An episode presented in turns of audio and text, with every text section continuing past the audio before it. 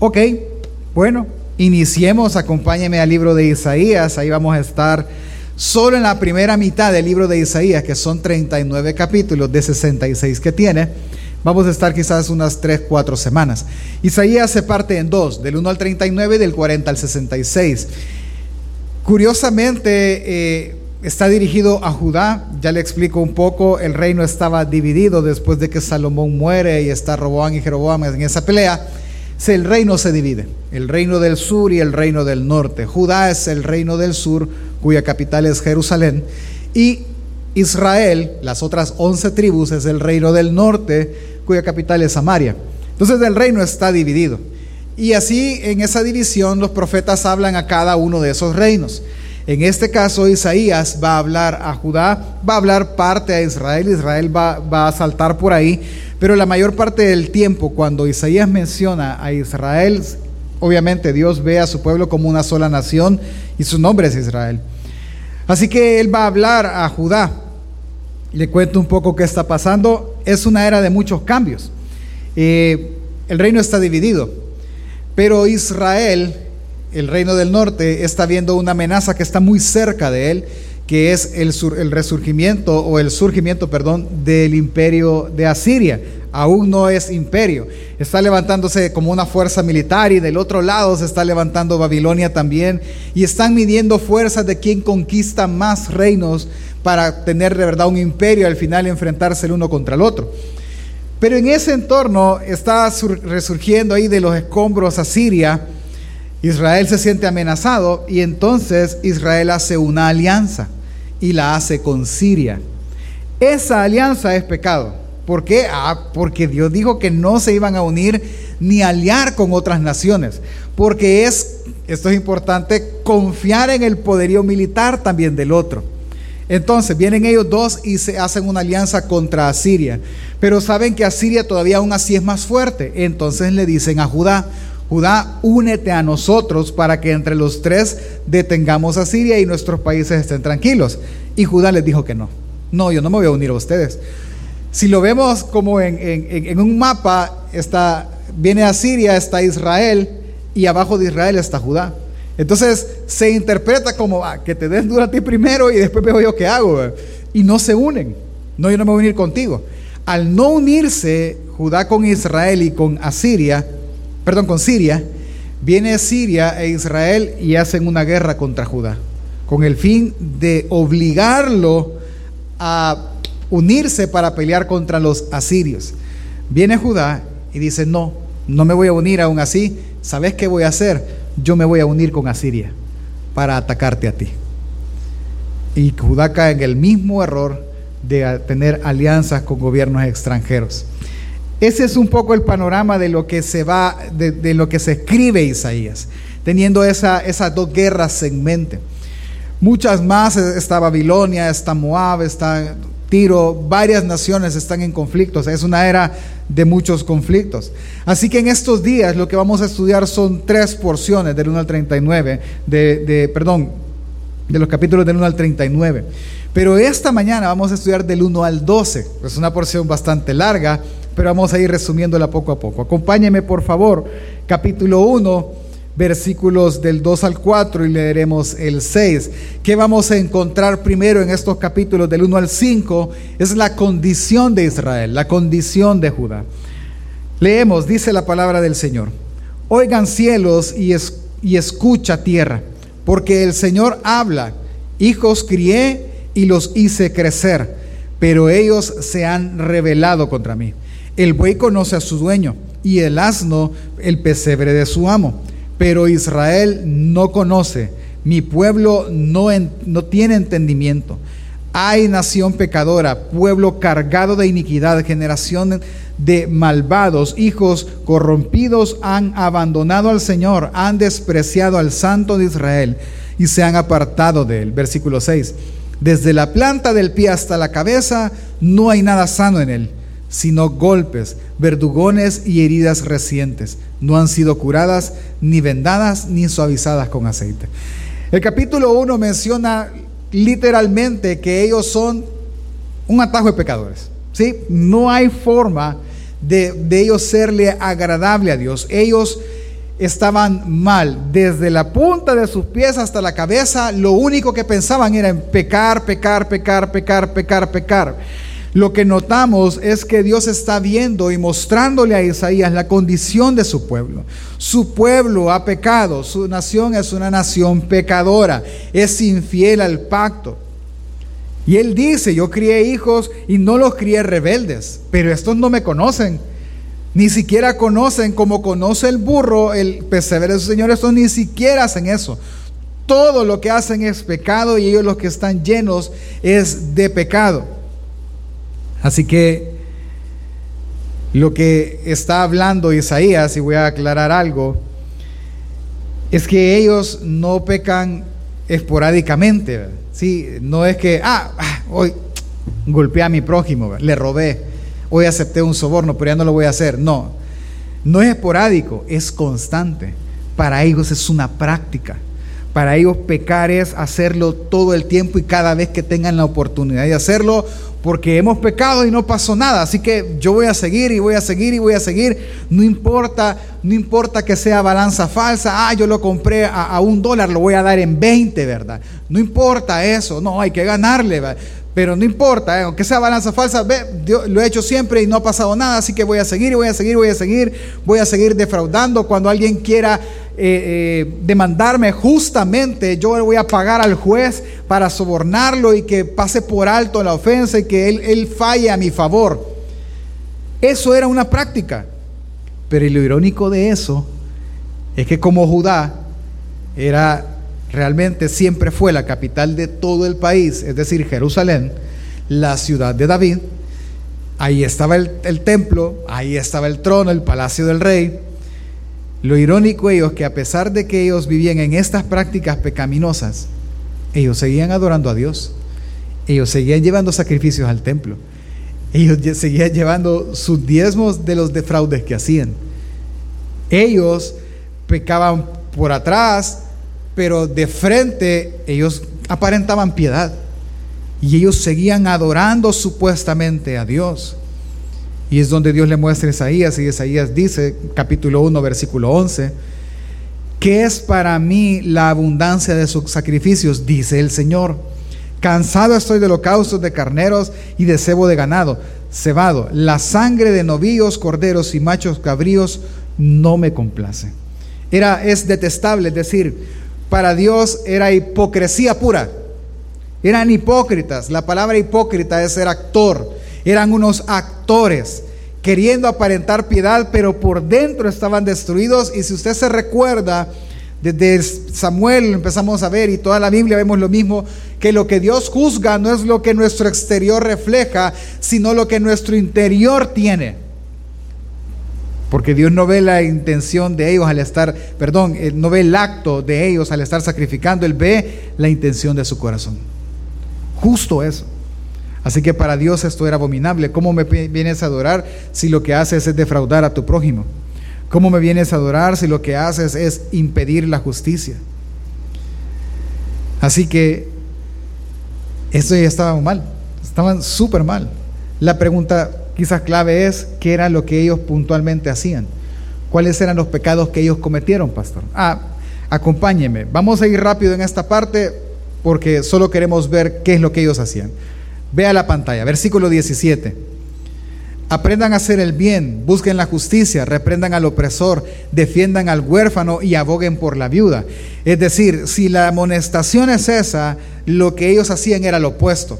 No defendían al huérfano, no abogaban por la viuda, no, no, venían y al opresor no le decían nada. Al opresor se refiere a aquel que se aprovecha de su hermano o de su prójimo. Esto es importante porque la ley decía que sí debían de cuidar de ellos y especificaba la forma de hacerlo.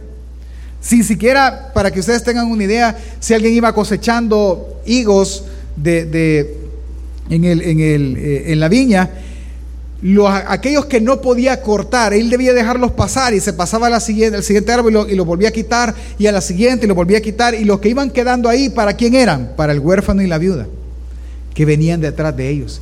Pero ellos no, ellos decían, no, quítalos todos, no les dejes nada. Y si no, regrésate para que ellos no tengan que comer, porque todo es mío.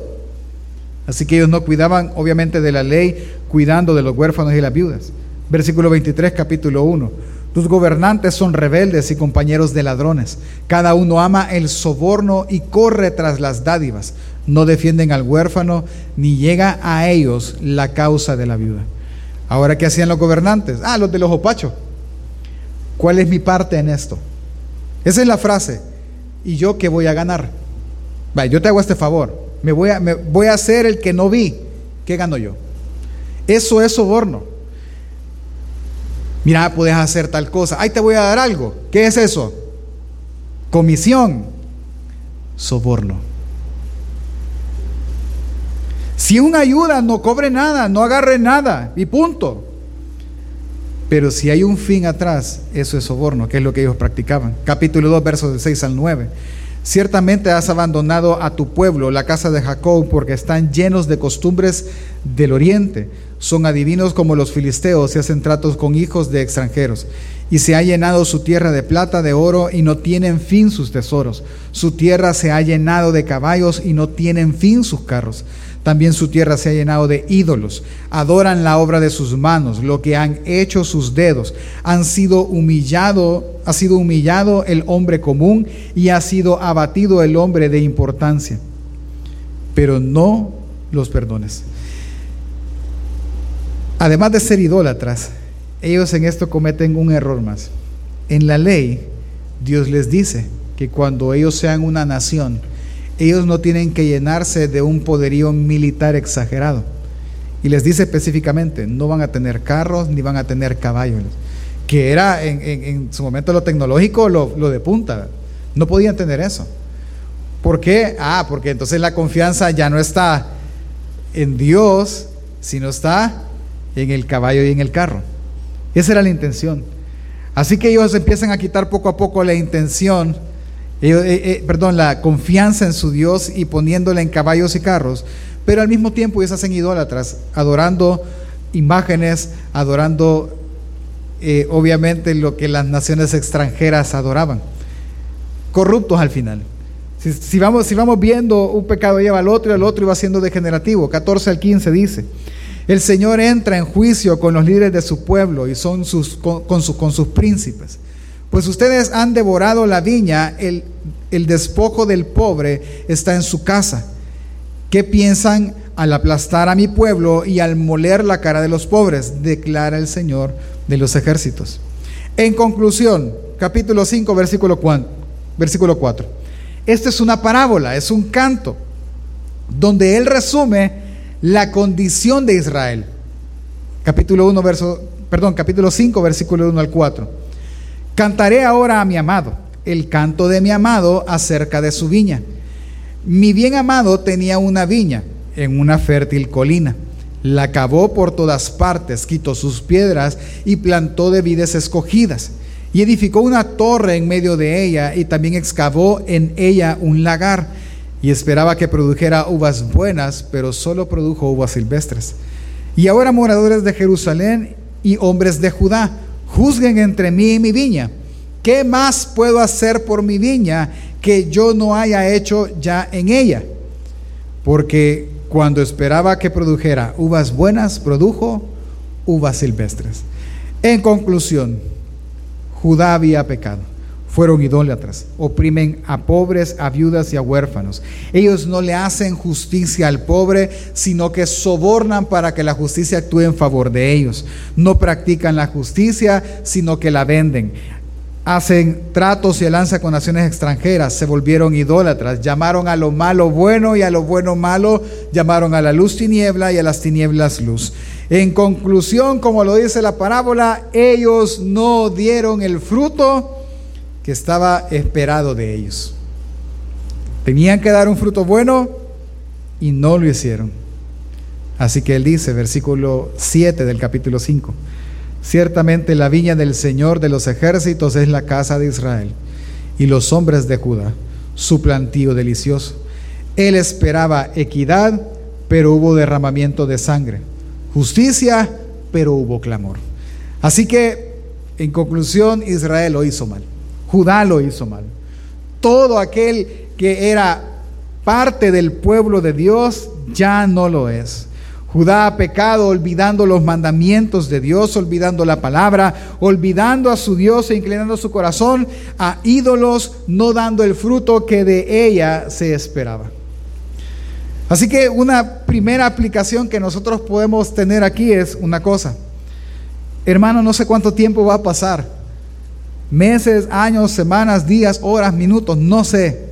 Lo que sí sé es que el pecado que cada uno de nosotros comete tendrá su justa retribución, tarde o temprano. Porque hasta aquí han pasado años, reyes, reinos de Israel han pasado por todo el tiempo, han sido idólatras, uno tras otro, tras otro. Dios simplemente ha amonestado, ha castigado a uno por aquí, a otro por allá, pero ahora es todo Israel, todo Israel ahora ha pecado. Y lo que debemos de notar es que cada pecado que nosotros cometamos tendrá su justo juicio. Así que lo que le han determinado a Israel es juicio. Lo que le han determinado a Judá es juicio. ¿Por qué? Por una sola cosa. Porque siendo hijos, siendo pueblo, no dieron el fruto de lo que eran. Y se acabó. Como si lo dijéramos en el tiempo nuestro ahora, siendo creyentes, no dimos el fruto como tal. Y nos comportamos como cualquier otra persona. Y hacemos movidas como cualquier otra persona. Y hacemos tratos debajo de la mesa como cualquier incrédulo. Y descuidamos al pobre, a las viudas y al huérfano. Peor aún si son los de nuestra casa. Y nos importa poco. Eso no es dar el fruto que nos corresponde dar. Amén, hermanos. Ya ve, pastores, que el juicio es duro. Y usted está diciendo que es esperanzador. Sigamos con, la, con el relato. Capítulo 6. En el capítulo 6 se narra una, eh, bueno, algo que estábamos cantando ahorita, ¿verdad? Santo, santo, santo del Señor Dios Todopoderoso. Y es que se narra esa visión, la visión de Isaías. Cuando Isaías eh, va un día, está en el templo, él tiene una visión. Y en la visión lo que ve es el trono de Dios y a Él sentado. No, no, no, lo ve a Él como tal, su rostro, pero sabe que Él está sentado ahí, que su manto cubre todo el lugar y hay serafines cantando Santo, Santo, Santo, Dios Todopoderoso. Estos tienen seis alas cubriéndose el rostro, los pies y con dos volando, es decir, cubriendo su desnudez porque están delante del Dios creador del cielo y la tierra. Cuando Isaías se ve ahí, él tiembla y tiene miedo. ¿Por qué? Capítulo 6, versículo del 4 al 6 dice, y se estremecieron los cimientos de los umbrales a la voz del que, del que clamaba, y la casa se llenó de humo. Entonces dije, ay de mí, porque perdido estoy, pues soy hombre de labios inmundo y en medio de un pueblo de labios inmundo habito, porque mis ojos han visto al rey, al Señor de los ejércitos. Él tenía algo en la mente. ¿Qué lo dice la ley? Que nadie puede ver a Dios sin morirse. Nadie. Entonces él dijo, vaya, ya estoy enfrente de él, soy pecador, vivo en medio de una nación pecadora. ¿Qué me toca? Morir. Bueno, ni modo, a morir. Al tener ese pensamiento, la siguiente escena es que un ángel viene volando hacia él con una tenaza en la mano y un carbón encendido. Piense, en ese momento, yo sé que estoy delante de Dios, que he pecado, que nadie puede ver a Dios sin morir y lo que viene es un ángel con una tenaza en la mano y trae un carbón en la tenaza. ¿Qué creen que viene a hacer? Ah, ya, aquí me vienen a dar gas. Ahorita voy, aquí solo pongo la nuca de este lado y que me pegue bien. Y cuando el ángel llega, toca sus labios. Versículo 6. Entonces voló hacia mí uno de los serafines con un carbón encendido en su mano que había tomado del altar con las tenazas. Con él tocó mi boca y me dijo, esto ha tocado tus labios y es quitada tu iniquidad y perdonado tu pecado. Increíble. Él no muere. Se muestra la gracia del Señor en quien Él salva a quien Él quiere. Pero termino la, la narrativa. Cuando pasa eso, él ya está apto para estar delante de la presencia de Dios y entonces escucha la voz de Dios diciendo, porque antes, decía que simplemente todo retumbaba porque alguien estaba clamando, pero el que estaba clamando es el que está en el trono y que estaba clamando, ¿a quién enviaré? ¿quién irá por nosotros? A lo que Isaías responde, heme aquí, envíame a mí. Mire, voy a detener. ¿A dónde iba a ir? ¿Qué hubiera preguntado usted? Hermanos, necesito un favor, ¿quién quiere ir? Depende, pastor. Yo le ayudo, pero ¿a dónde vamos a ir? ¿Me, ¿Me, entiende? Vamos a ir allá donde los perrones. Ya no fui. Dice que tengo algo que hacer. Justo esa hora tengo algo que hacer. Él no. Él está delante de Dios, pero el pensamiento es Él, es este. Si estuve delante de Dios y no morí, cualquier cosa que pueda hacer es menor que eso. Y la respuesta es, envíame a mí, yo voy. No importa, yo voy a donde, donde quieras que vaya. Y él entonces le dice, versículo 9 al 11, y le dijo, ve y dile a este pueblo, escuchen bien, pero no entiendan. Miren bien, pero no comprendan. Haz insensible el corazón de este pueblo, endurece su corazón y nubla sus ojos, no sea que vean con sus ojos y oigan con sus oídos, y entiendan en su corazón y se arrepientan y sean curados. Entonces dije, ¿hasta cuándo, Señor? Y él respondió, hasta que las ciudades estén destruidas y sin habitantes, la casa sin gente y la tierra completamente desolada. ¿Cuál era la misión de Isaías? ir a predicar sin que le entendieran, ir a que eh, pedirle al pueblo que escuchara sin que pudieran poner atención, sin que entendieran, sin que se arrepintieran. ¿Por qué no quería que se arrepintieran? Porque Dios no quería sanarlo ya. Lo que había determinado era juicio. Prácticamente es la misma figura con, que con, con el faraón. Ve y dile, pero cada vez que tú le digas, yo voy a endurecer más el corazón de él. La misma historia. Ve y diles, pero cada vez que tú les digas, yo voy a endurecer el corazón de este pueblo. Y como sus oídos van a oír pesadamente. Así que la idea número dos es esta. Si lo ponemos en los oídos de Isaías, él está diciendo, a mí me salvó. Yo estuve delante de él y purificó mis labios, quitó mi culpa y perdonó mi pecado. Pero a ellos no. ¿Por qué? Porque Dios salva al que quiere, familia. Simple. No es del que quiere, no es del que corre, es de quien Dios tiene misericordia. La pregunta es, ¿cómo Dios tiene misericordia al mismo tiempo, pastor, si, si, si no está permitiendo que el pueblo se arrepienta? No, piense y sígame. ¿Dios está llamando al pueblo a arrepentirse? Sí, por medio de Isaías. ¿El pueblo se arrepintió? No. ¿Los va a matar justamente? Sí. Pues sí, pero Dios no les ayuda. Sí, pero es que Dios tampoco les dijo que pecaran. Están haciendo lo que ellos quieren y Dios les está advirtiendo, pero no están respondiendo. Y esto me lleva a una aplicación más. Les voy dando las aplicaciones porque es algo extenso lo que tengo que explicar. Y así si no terminamos, se van con una aplicación. Aplicación número dos para ir cayendo casi en la, en la pista. Mire, ¿cuántos hombres han venido a la casa del Señor? Eh, pues, les cayó bien el domingo, el, domingo, el, día muertos. Qué bueno. Ese retiro estuvo bien entonces. Bueno, les voy a decir una cosa, mire, desde el fondo de mi corazón. Si hay una característica que como, como hombres tenemos, es que a mí que nadie me venga y me diga algo.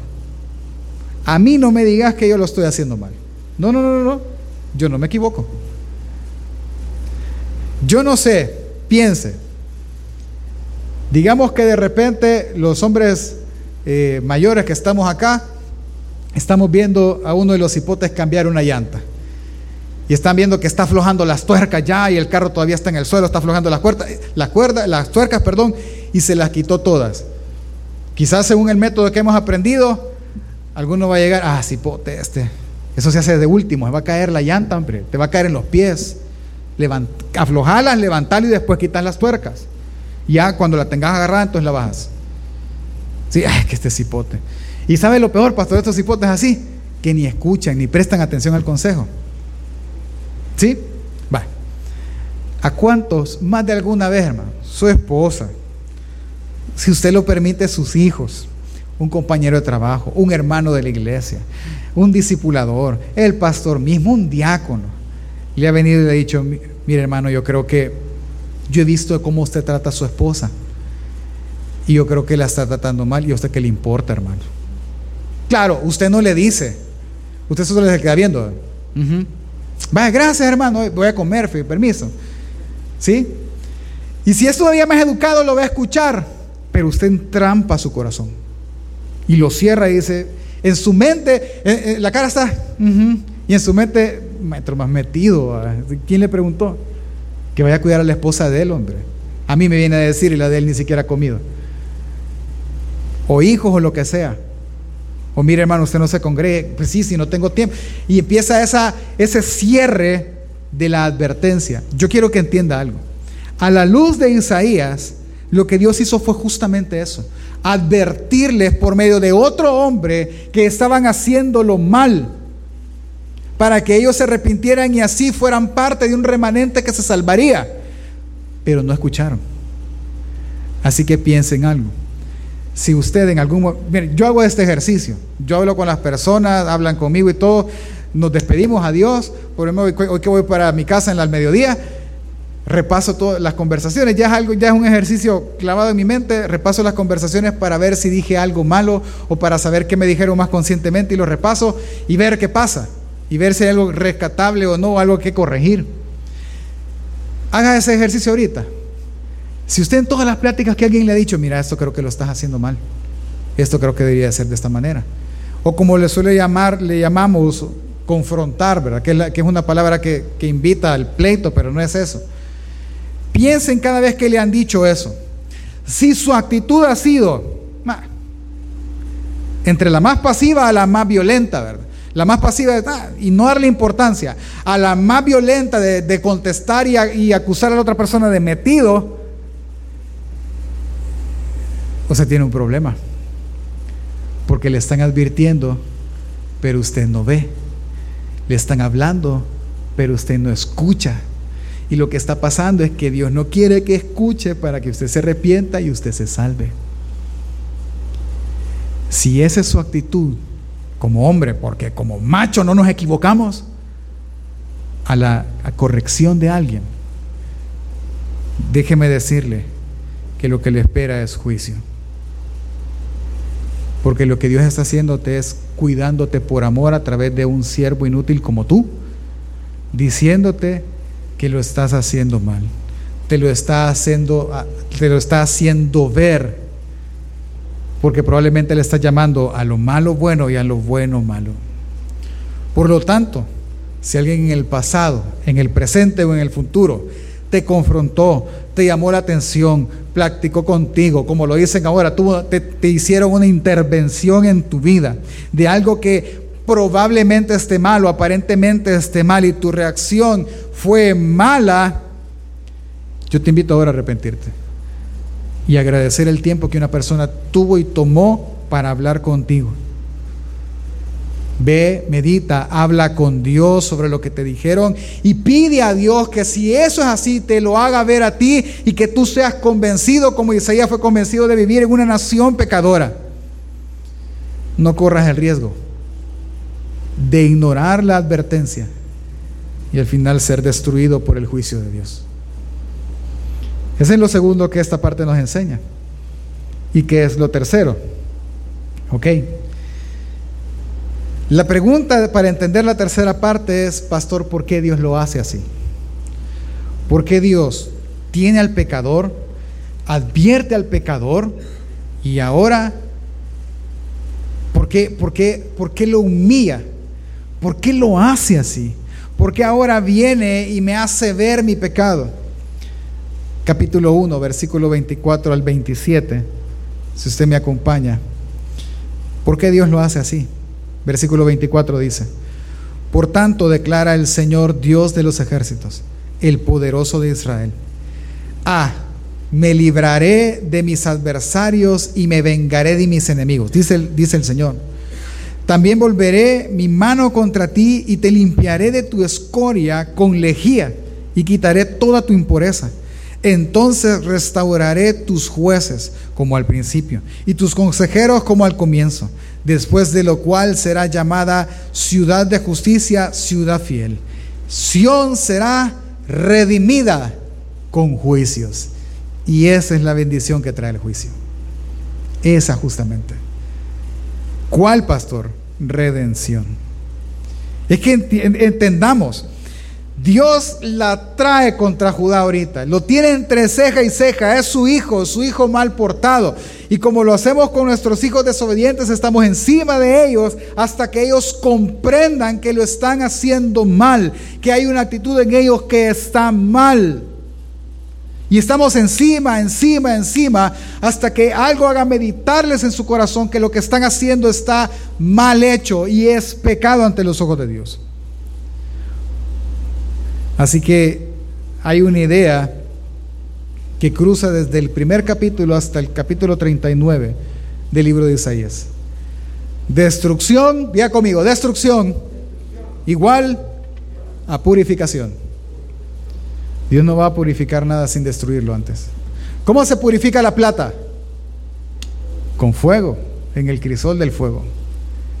A temperaturas tan altas que ella misma expulse la escoria. Así que el juicio hará su función de limpieza y a partir de esa destrucción, entonces Dios purificará, Dios limpiará y será una obra redentora en aquel que es objeto del juicio de Dios. Así que le voy a hacer una pregunta. ¿Cuántos quieren redención de parte de Dios? Lo que necesitas es juicio. Ay, pastor, ¿no será, no habrá otro camino más fácil? No, no lo hay. ¿Quién le va a decir? ¿Acaso dirá, dice Isaías, dice Romanos, el barro al alfarero, ¿por qué me haces esto? ¿Por qué me das esta forma? ¿Acaso puede eso? No. Lo que podemos entender entonces es que los juicios de Dios para su pueblo normalmente se suelen ver como castigos, se pueden ver como que Dios me olvidó, pero pocas veces lo vemos como fuego purificador, que el fin de él es la redención. Pocas veces vemos que, Señor, yo estoy bajo tu juicio, ¿por qué me castigas? Porque esto, y pocas veces pensamos en el resultado después de eso. Muy pocas veces. Y al verlo de esta manera, vemos el juicio como un consuelo, porque el juicio estará obrando algo que el producto de ello será redención, será transformación de parte de un Dios santo. Así que hermano, si tú estás pasando juicio, no te avergüences, alégrate. Primero, porque los ojos de Dios están sobre tu vida y Él no te ha ignorado como un bastardo. Segundo, el fruto del juicio será salvación, será redención. O como lo decía Pablo, a los que aman a Dios, todas las cosas ayudan a bien. ¿Me doy a entender, hermanos?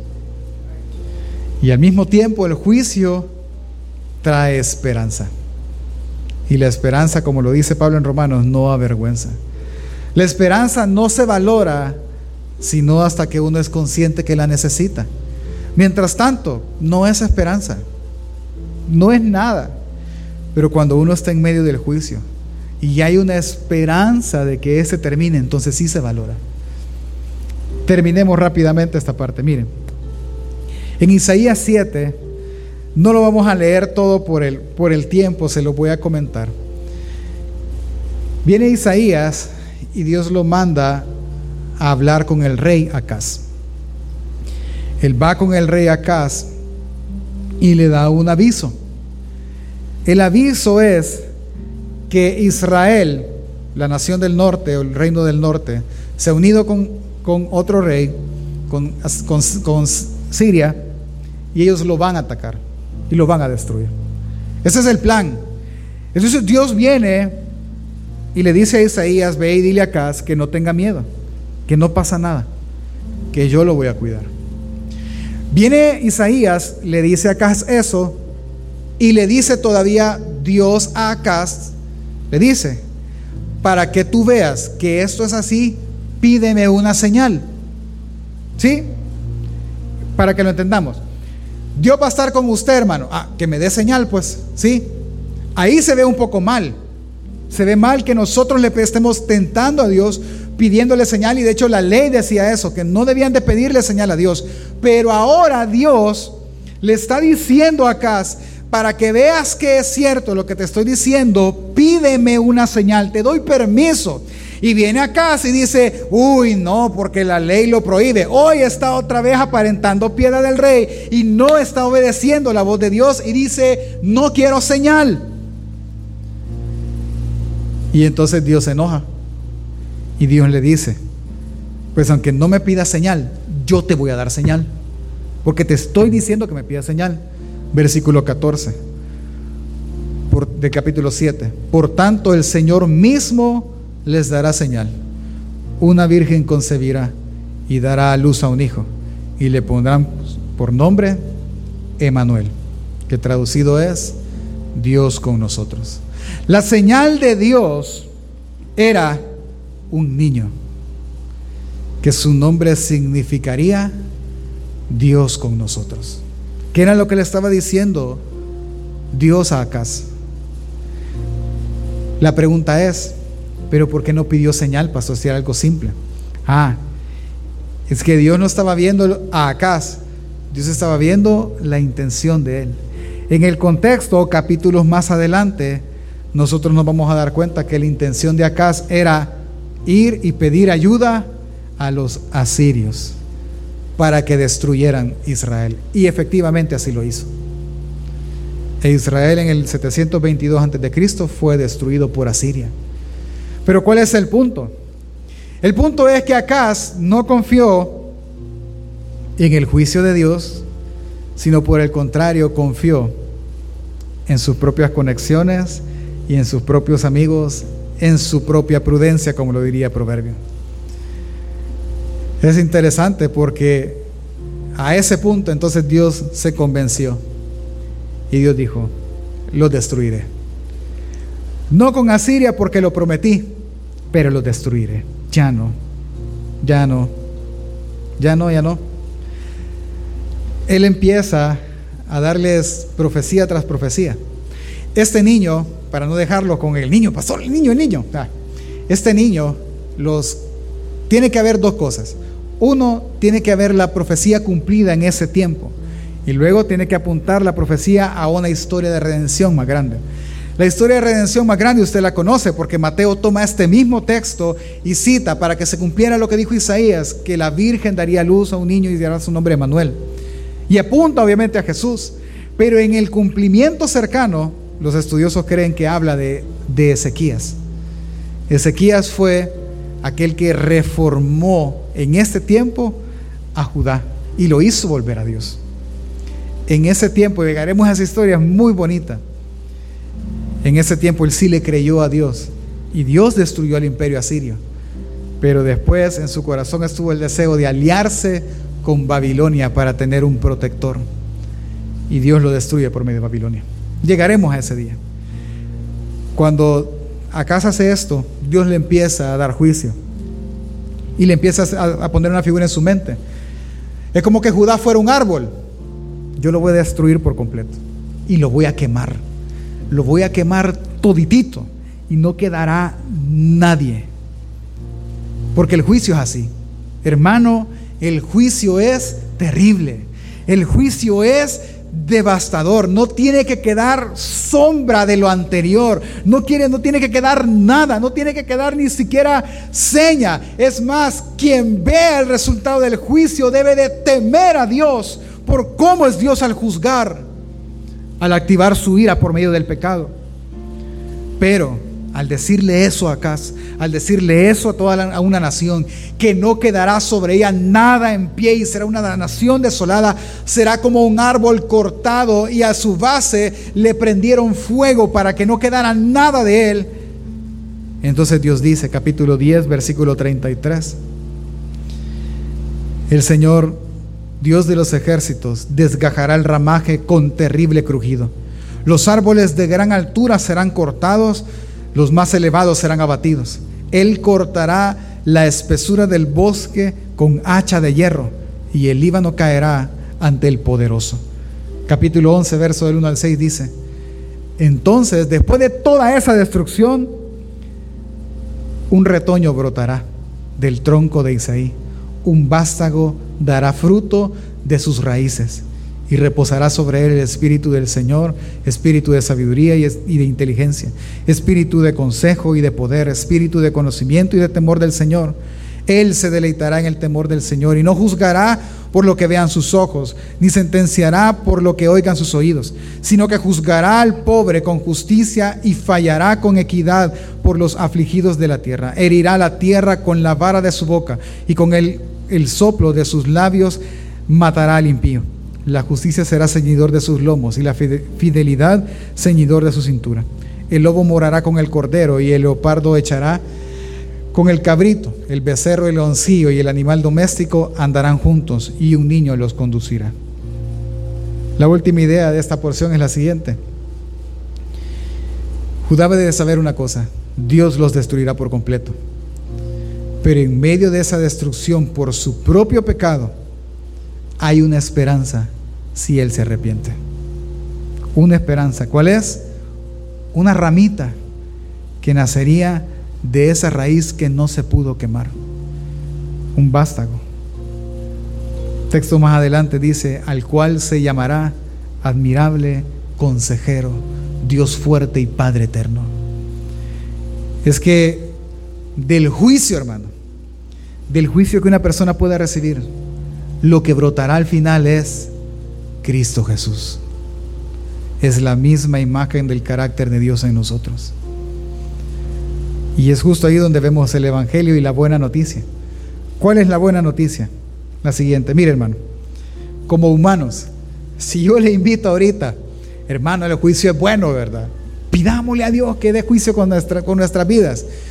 Yo sería el primero en decirles que no. No, gracias hermano. Así estoy bien, ¿verdad? Poco a poco vamos a ir cambiando el arbolito, con una estaca por aquí, una estaca por allá. Porque la concepción nuestra del juicio es errada. Porque mire, si esta nación está bajo juicio, y ese juicio ha alcanzado a algunos, para muestra un botón, todos creo que en los lugares donde trabajamos, todos hemos, todos hemos sentido lo delicada que es el equilibrio económico ahora. Las ventas están mal, los empleos se están perdiendo, las empresas no volvieron a nivelar, a nivelar los salarios, la economía está mal. ¿Por qué? Por COVID-19. Por no me acuerdo cuántos meses que pasamos encerrados en nuestras casas. Muchos ya no tienen trabajo, otros se reinventaron y ahí van saliendo y van poco a poco, pero la economía no es como antes. ¿Estoy hablando mentira familia? ¿Qué es eso? El juicio de Dios. Pastor, ¿y es así? Sí, Sí, sí, donde yo trabajo. Yo soy el financiero, hermano.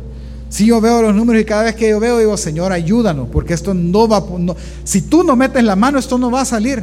Esto no va a caminar, no vamos a llegar hasta el otro año. Ayúdanos. ¿Qué es eso? El juicio de Dios. Simple y sencillamente. Simple. Pero ¿qué debe de hacer ese juicio de Dios en nuestra vida? No debe de venir y decir, le voy a preguntar a fulano, mengano, que me ayude, que haga esto, vamos a hacer un préstamo. No, los subsidios del gobierno los vamos a hacer así, de esta manera. Es que nuestra esperanza no debe estar puesta en eso. Nuestra esperanza no puede estar puesta en el Bitcoin, hermano. En las remesas. En salir del país. Nuestra esperanza debe estar puesta en el Creador del cielo y la tierra. Que una vez Él destruya todo lo que Él quiere destruir, un vástago saldrá. La raíz de David y Él liberará al pueblo, y Él sanará la herida, y Él curará lo que está deficiente. Él, nadie más que Él. Y es que cada juicio simplemente lleva al hombre a que vea al Emanuel, al Dios con nosotros, que vea a aquel Dios que es llamado admirable consejero, que vea al Dios todopoderoso, al Padre eterno, al príncipe de paz, aquel que el Nuevo Testamento llama nuestra única y suficiente esperanza. Porque Cristo en nosotros es la esperanza de gloria. No hay nada más. Si usted está en un juicio, hermano, es cierto, sufra, duélase, llore, está bien. Es que yo no estoy diciendo que se ría de ironía de lo que está pasando. Sé que duele, sé que es difícil. Porque también yo los vivo. Porque también yo los estoy viviendo en mi vida. Pero lo que me da esto es la esperanza de que cuando el juicio termine, porque eso es bueno, eso es bueno, porque su ira, dice la Biblia, que no durará para siempre, pero que su favor sí. ¿Sabe qué me impactó? Léalo en su casa. Sé, mire, sé que es difícil leer Isaías. Es complicado, hermano. Del 1 al 39 lo he leído como tres veces yo. Pero hay una frase que se repite cinco veces que me impresionó. Dios castigaba, castigaba y castigaba y le miraba y mostraba a Isaías el castigo. Y dice, y su mano seguía erguida y su ira no terminaba. Como cinco veces lo dice. Pero al final de la porción viene y dice, y entonces el castigo terminó. Y él empieza a hablar esperanza. Es que después del juicio viene la esperanza que el Evangelio provee. Y cuando estemos atravesando el juicio más temido del hombre, ¿cuál es el juicio más temido del hombre? ¿Cuál es? La muerte. Cuando estemos atravesando la muerte, la esperanza después de ese juicio es que Él puede salvarnos de ella. Que para el que cree la muerte solo será un abrir y cerrar de ojos, cerrarlos hacia esta realidad y abrirlas al consuelo eterno. Abrirlas a una esperanza eterna. Abrirlas y tener frente a nosotros la misma presencia de Dios. Y tener una esperanza aún más, la resurrección de nuestros cuerpos en el día glorioso. Es que el Evangelio muestra que cuando el mundo atraviesa tribulación, la que está preparada para todos nosotros, que en algún día se derramará sobre esta tierra, la Biblia nos muestra que después de ese juicio vendrá un Salvador con caballo blanco y su nombre es, es el fiel y verdadero, el verbo de Dios, el rey de reyes y señor de señores. Esa es nuestra esperanza. Por lo cual, hermano, la promesa y la esperanza que Isaías predica del Evangelio es que si el juicio viene, con él viene redención. Si el juicio está, con él viene salvación. Si el juicio se derrama, con él habrá purificación y vida eterna. Así que, hermano, si estás en medio del juicio, arrepiéntete y Dios te salvará. Si estás en medio del juicio, entiende que la única esperanza no son médicos, no son préstamos, no son mejores empleos. La única esperanza se llama Cristo Jesús, aquel que puede salvar nuestras almas del más grande juicio que sufrirán. Por lo tanto, ¿el juicio anuncia destrucción? Sí, pero también esperanza de salvación a todo aquel que cree. Porque la bendición del juicio es la esperanza. Y para nosotros su nombre es Jesús, Cristo Jesús. Así que hermano, ponte de pie y terminemos. El mundo está bajo juicio, su nombre es COVID-19.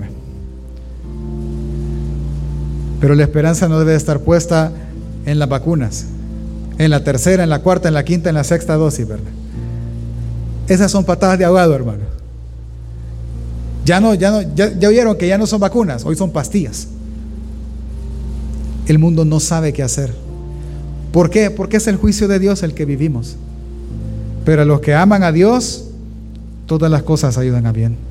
No digo que está mal, vaya y vacúnese, vaya y póngase las dosis, vaya y asesórese, vaya y averigüe y si es necesario póngasela. Yo en diciembre me pongo la tercera dosis ya.